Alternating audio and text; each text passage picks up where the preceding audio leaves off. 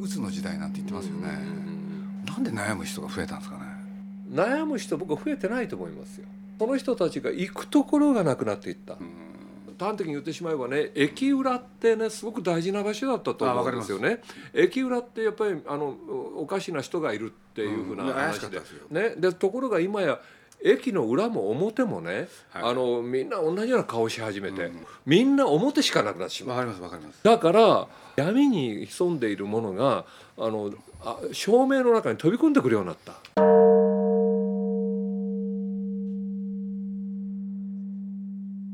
そうなってくるとあのか、ね、ダークナイトの感覚に近づいてくるわけ多分。今過剰にいいこといいことやろうとするじゃないですか。外でタバコ吸っちゃいけませんとか、コピー取るときは裏紙使いなさいとか。なんかともかく息苦しい世の中だから壊して少しスペース作んないと新しいもの作れないよ、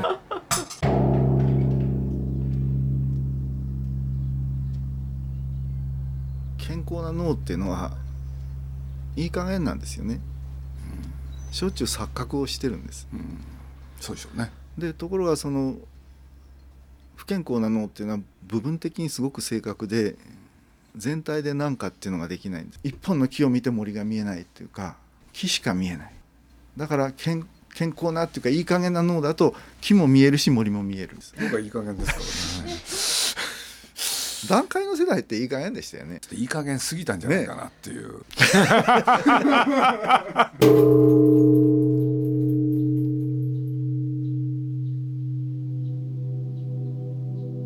不安な時代を生きるあなたのためにスタジオジブリと東京 FM がラジオの DVD を作りました。やっぱり自分のことで悩み苦しむ人が増えてますね、ね、だからね、うん、悪い人は自分のことしか考えない。みんな自分のことばっかなんですよね言うことが、うん、そういう人に限ってそれこそ悩んだり苦しんだりしてる、うんそれはでもなんか仏教でまさにその 自利と利他っていう言葉があるんで自利っていうのは自分の自に利益の利ですよね。はい、で利他っていうのは利益の利にあの他他人の他ですね。利他。つまり自利っていうのはまあ自分のこう利。益、利他っていうのは他の人へのまあ利益を与えると利するというんでしょうかね。他の人を幸せにしてあげることを利他がなくてその自分の幸せっていうのはあるんだろうかっていうとやっぱり多分ないと。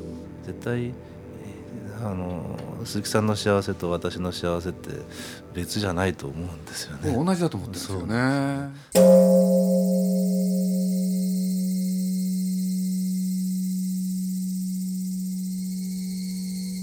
ジョージ・ルーカスからただのサラリーマンまで一期一会の40時間。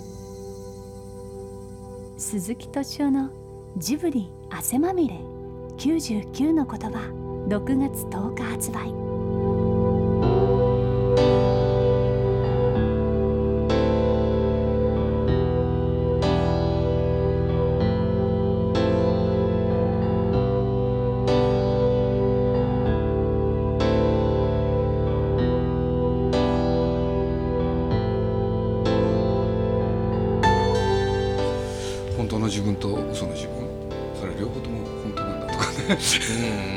で今ほら対話してるじゃないですか。この時間ができてるんですよね。それは僕はあの尊重しながら自分の考えを言ってるから自分が好き勝手言ってるわけじゃないで対話する時は人と人の間にどっちでもない対話のこう間ができる。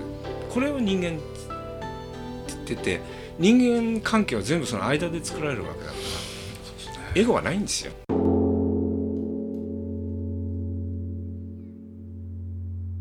に鈴木さんなんでそんなに頑張れるんだって言うからね。いや宮崎駿が僕のこと信じてくれるから、はいはい、もうこの一点ですもん。見えないから届く言葉があります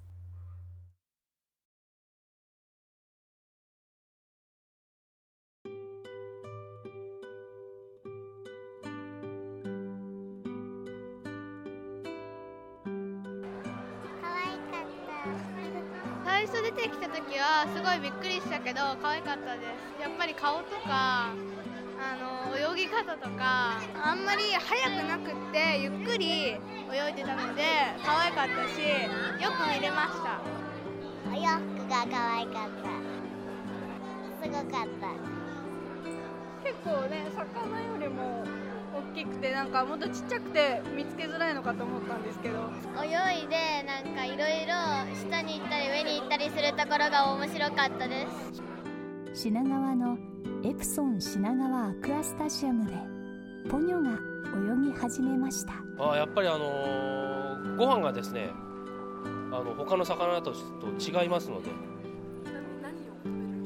ハムですそうですね。あの私もですね魚の飼育をやってたんですけどポニョの飼育初めてのもんですからあのなかなか気を使いながらただあのポニョも気を使ってくれて、えー、コミュニケーション取れてますんで、はい。えー、5月31日まであのポニョが水槽で泳いでますので、はい、ぜひあのポニョにね会いに来ていただけたらと思います。ポニョ好き。映画「崖の上のポニョ」の7月3日の DVD のリリースに向けてスタートした水族館でのイベント「ポニョがやってくる」品川を皮切りにこの後全国の水族館にやってきます。そして三鷹の森ジブリ美術館にもポニョがやってきました。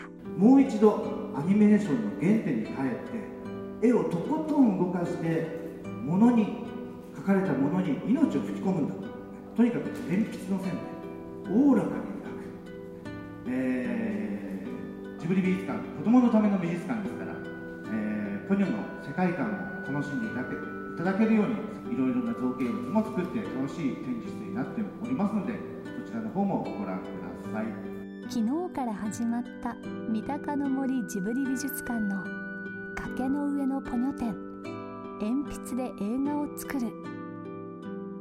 手で描いた絵が動く楽しみが体感できる展示が繰り広げられています。ジブリ美術館の広報の小林です。宮崎さんはこの映画でなんかこう動かしたいっていうこう世界は全て動いていてそれってとっても面白くって改めて私もあの最初公開中に見た時よりもこう例えばパラパラ漫画にこうやってなっていると映画の中では3秒間ぐらいしか流れないからそれが何枚書かれて例えば1秒間のたった1秒間のために60枚書いてるとかっていうのがよく分かってあのラーメンのあのちょっとずつチャーシュー2枚の間につゆがあの沈んでいくんです。で本当のラーメンってそうじゃないですか。時間が経過するとちょっとずつ全体がおつゆに浸っていくっていうのが生きてるって言ったらおかしいですけどこれは大変な作業だったんだなと、うん、そう思います。そんなジブリのアニメーションの匠の技は今スクリーンを飛び出してもう一つの国へ旅するみたいです。今夜恋愛にやってきたのはあのゲームソフトレイトン教授シリーズでおなじみのゲームクリエイター日野明宏さんと「週刊ファミ通」加藤克明さん。そして今夜は代理店マンとして博報堂メディアパートナーズ藤巻直也さんです。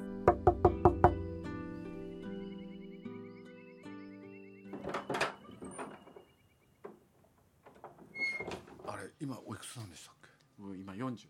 40やっぱり日野さんはゲーム世代なんですねじゃあ。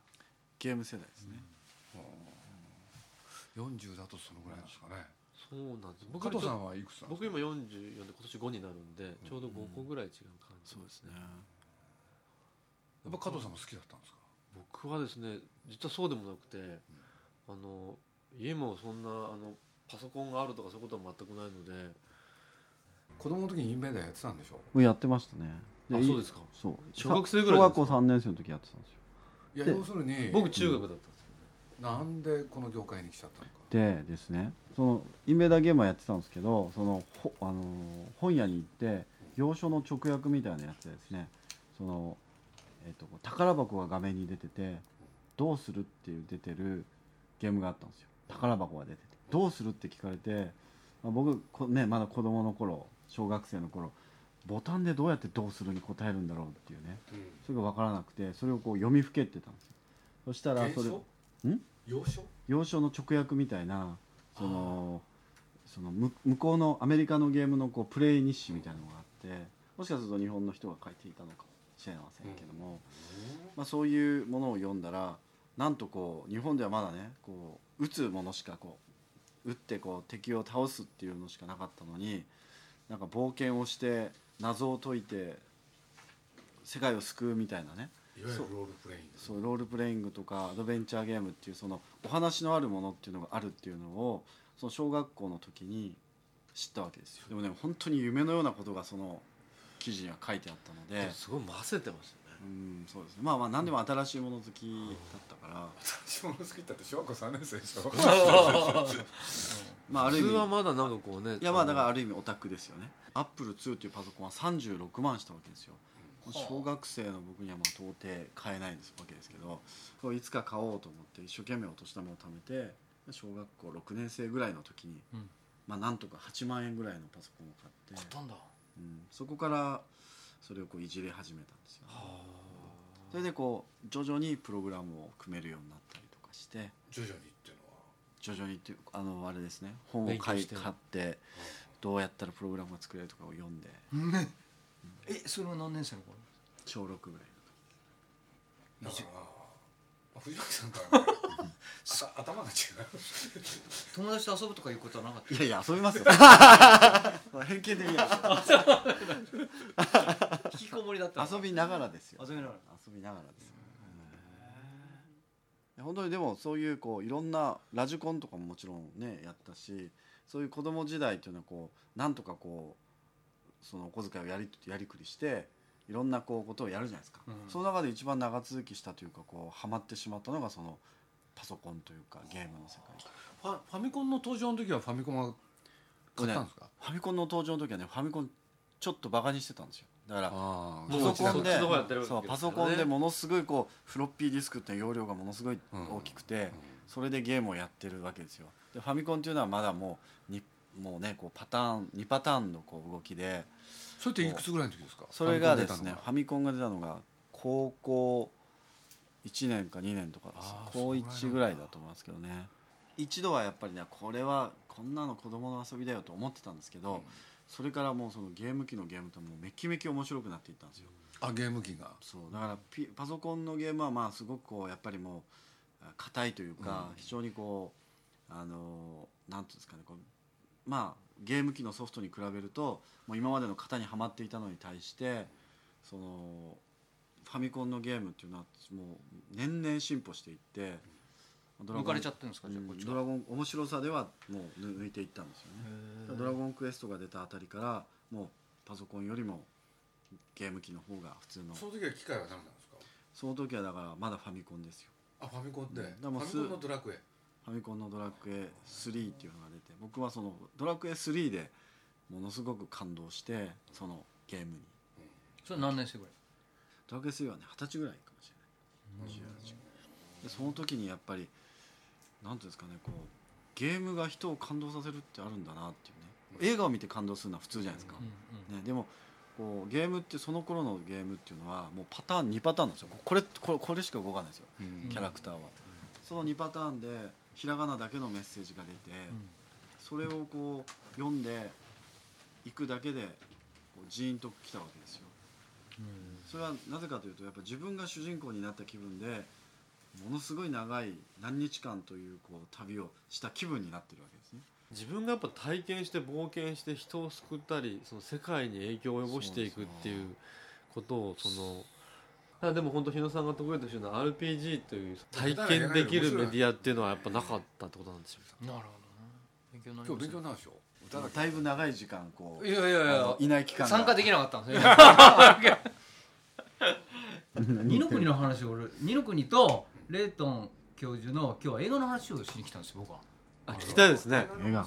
いやだからやっと二の国の話になるんですけどね、まあ、にあの二の国って実は、えー発表もしたんで、ね、分かってる人は分かってますけれど世間一般の人はまだねどこまで浸透してるか、実はそのゲームのアニメーション部分を今ジブリではい。やってるんですよね。でこれなんかねまああのなんで今日ね博報堂の藤巻さんに来てもらったかというとね、あのはなんつったらいいかな。藤巻さんってね、まあ歌も歌ったり、えーいろいろあるんですけどね。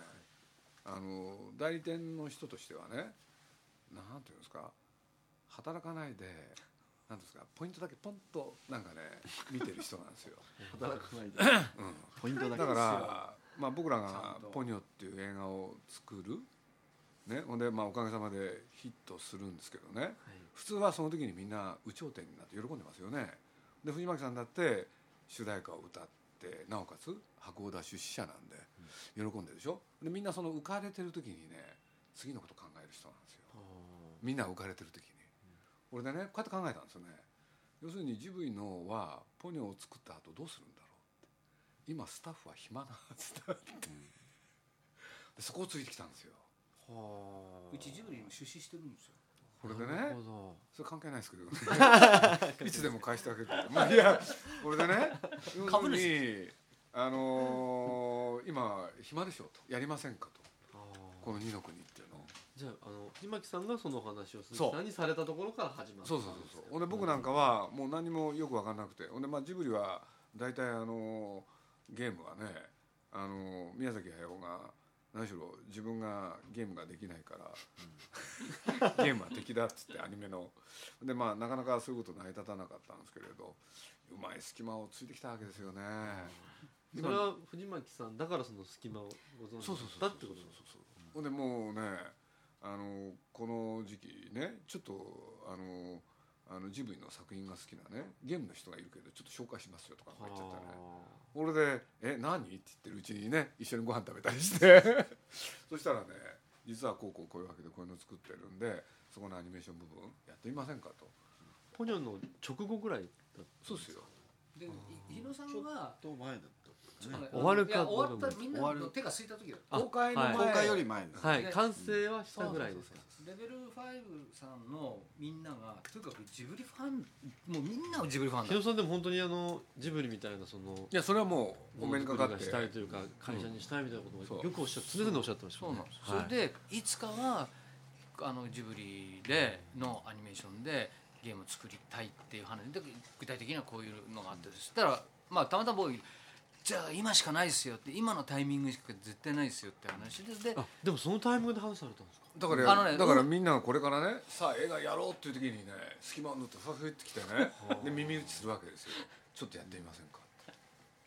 最初食事させてもらってこう食事したわけですよ。普通に話をしても、全然僕はもうそんな話はしなかったんですよ。仕事の話なんかなかったですもんね。普通にただもうワイワイだけなんですで、まあ、日野さんからするとも鈴木さん憧れの人だっていうところもあって。でいやこうやって言ってるけれど藤巻さん全部きれい事にしてるけれど腹の中でねそのドロドロしたねいやいや本当は本当そういうふうに言ってたそれで日野さんはいい人なんだけど藤巻さんは悪い人なんですで鈴木さんは経営者として鈴木さんは遊ばすとこわけいかないからだからあのそういう時ってね大概ねどっかの仕事手伝ったりするんですよ。あなるほど、うん、ほんでちょうどその時期ほんで考えなきゃいけないなと思ってる矢先に飛び込んできたんですよ。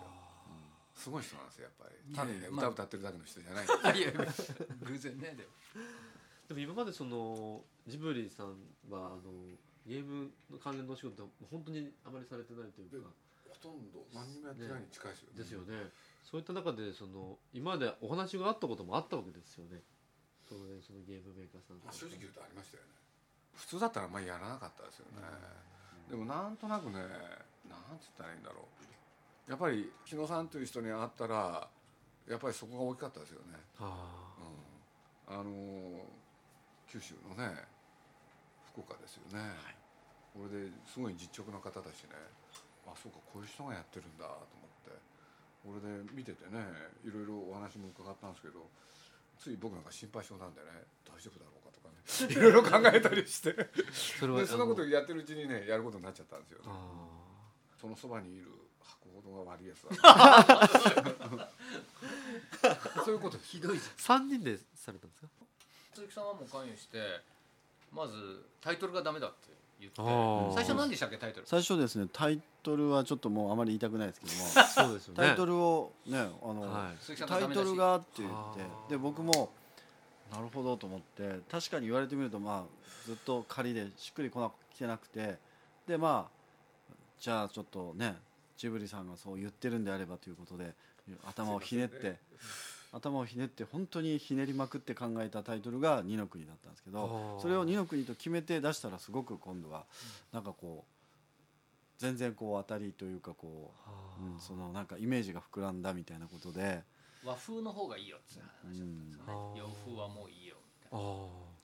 でちょっと洋風っぽいタイトルだ、いや和風洋風とかっていうわけでもないんですけどただ、あのやっぱりこうなんていうんですかねこう変にこうかっこいいタイトルをつけるよりもスパッとスッと入ってるような何か。ロード・オブ・ザ・リングよりも指輪物語的な。でも確かにその二の国っていうのを聞いてあいいですよね。なんかしっくりくるタイトルです、しかし10か月目やっちゃったんだな。何？ずっと言ってまだそこで。本当に困ってらっしゃるえ？まだ困ってらっしゃる載せられたんですよね。なるほど。だまあ大体世の中そういうもんですよねそうなんですね。で、はい、ちょうどねすごいあれ何月からでしたっけ？やり始めたのが発表が。9月のあれの時にねもう。いや、えー、と9月に発表したんですよ。あそうか。そうだから、うん、そこから2か月ぐらい前にはもう作画に入ってたと思いますよ。じゃあ7月からですよね。7月から。78910111234だからねちょっと言いたくないですけどねもうだいぶ長くなってます10ヶ月。一番簡単に言いますね。全スタッフ作ってきたんですよ。え今？そう。10ヶ月間。すごい高いそしたらえゲド戦記並みにかかっちゃうんじゃない？いや本当にゲド戦記と同じぐらい。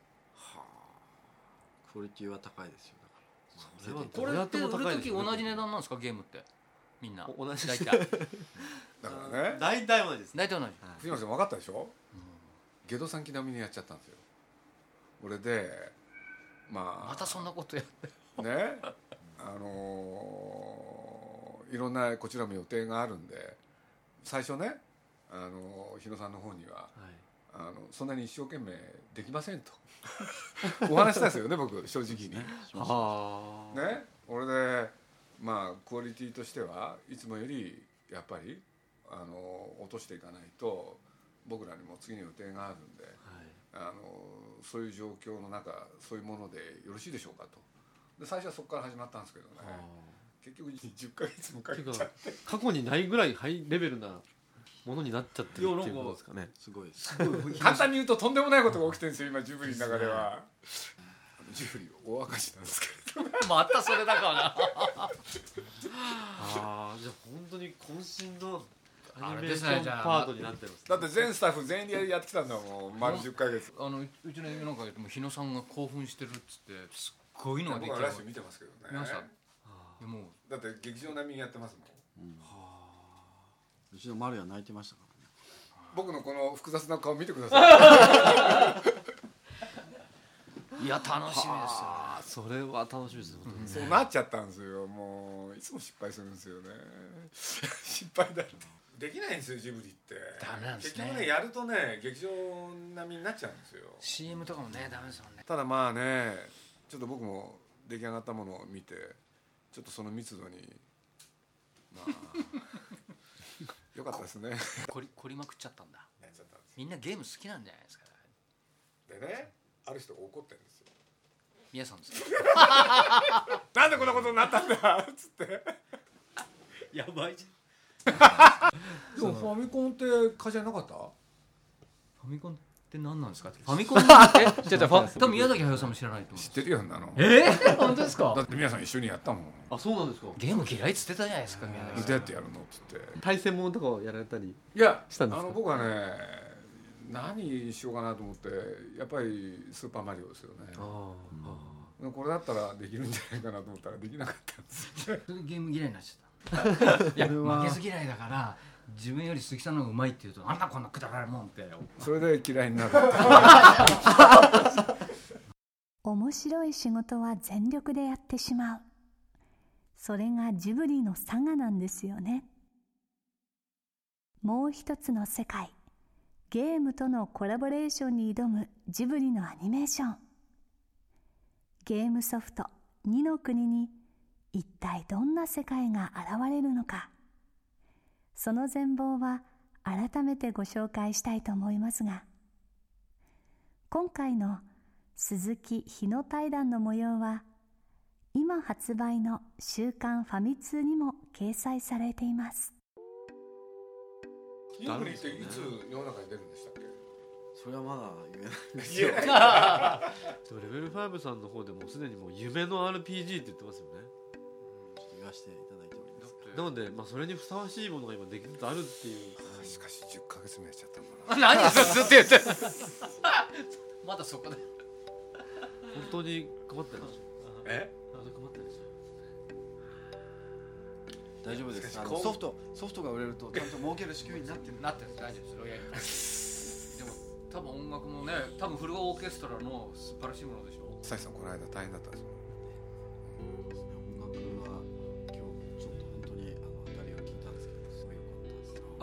ああ今日なんですか？もうできたんですね。あの詩はまだ入ってないですよ。詩は入ってるんですけど歌歌のメロディーはできててちょっと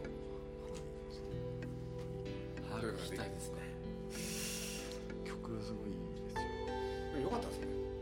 結果はすごい良かったです。もうだって最初から日野さんだってあの久石さんにやってもらいたいってそしたら久石さんの方も本当に忙しかったんですけれどちょうどこの時期だけすごいですだからまあ簡単に言うと運がいいですよね。いや運は大事ですよ。でも成功される方ってどっかでなんか微笑んでくれるんでしょうね。あのでも藤巻さんもね藤巻さんも悪運が強い人な。んでこれあとがつくんですか俺の一応僕があの主題歌歌ったあの映画が160億ぐらいいったんですよ講習が。それで、まあ、もしあれだったら僕歌いましょうかって言ってるんですけどなんか丁重に断られて 鈴木敏夫のジブリ汗まみれ。今夜の出演はスタジオジブリ鈴木敏夫。レベル5日野昭弘さん。週刊ファミ通加藤克明さん。そして博報堂メディアパートナーズ藤巻直也さんでした。藤巻さんも2つの国を行き来してるみたいですね。紅白歌手紅白歌手なのにまあ昔そういうことありました。ねすいません久しぶりに東京来てどうですか今ね日本ややっぱり東京はいいわ土佐回りでポニョ相変わらず歌ってるっていう相当回られてるこの番組はウォルト・ディズニー・スタジオ・ホーム・エンターテインメント読売新聞。ドリームスカイワード。JAL 町のホットステーション。ローソン。朝日飲料の提供でお送りしました。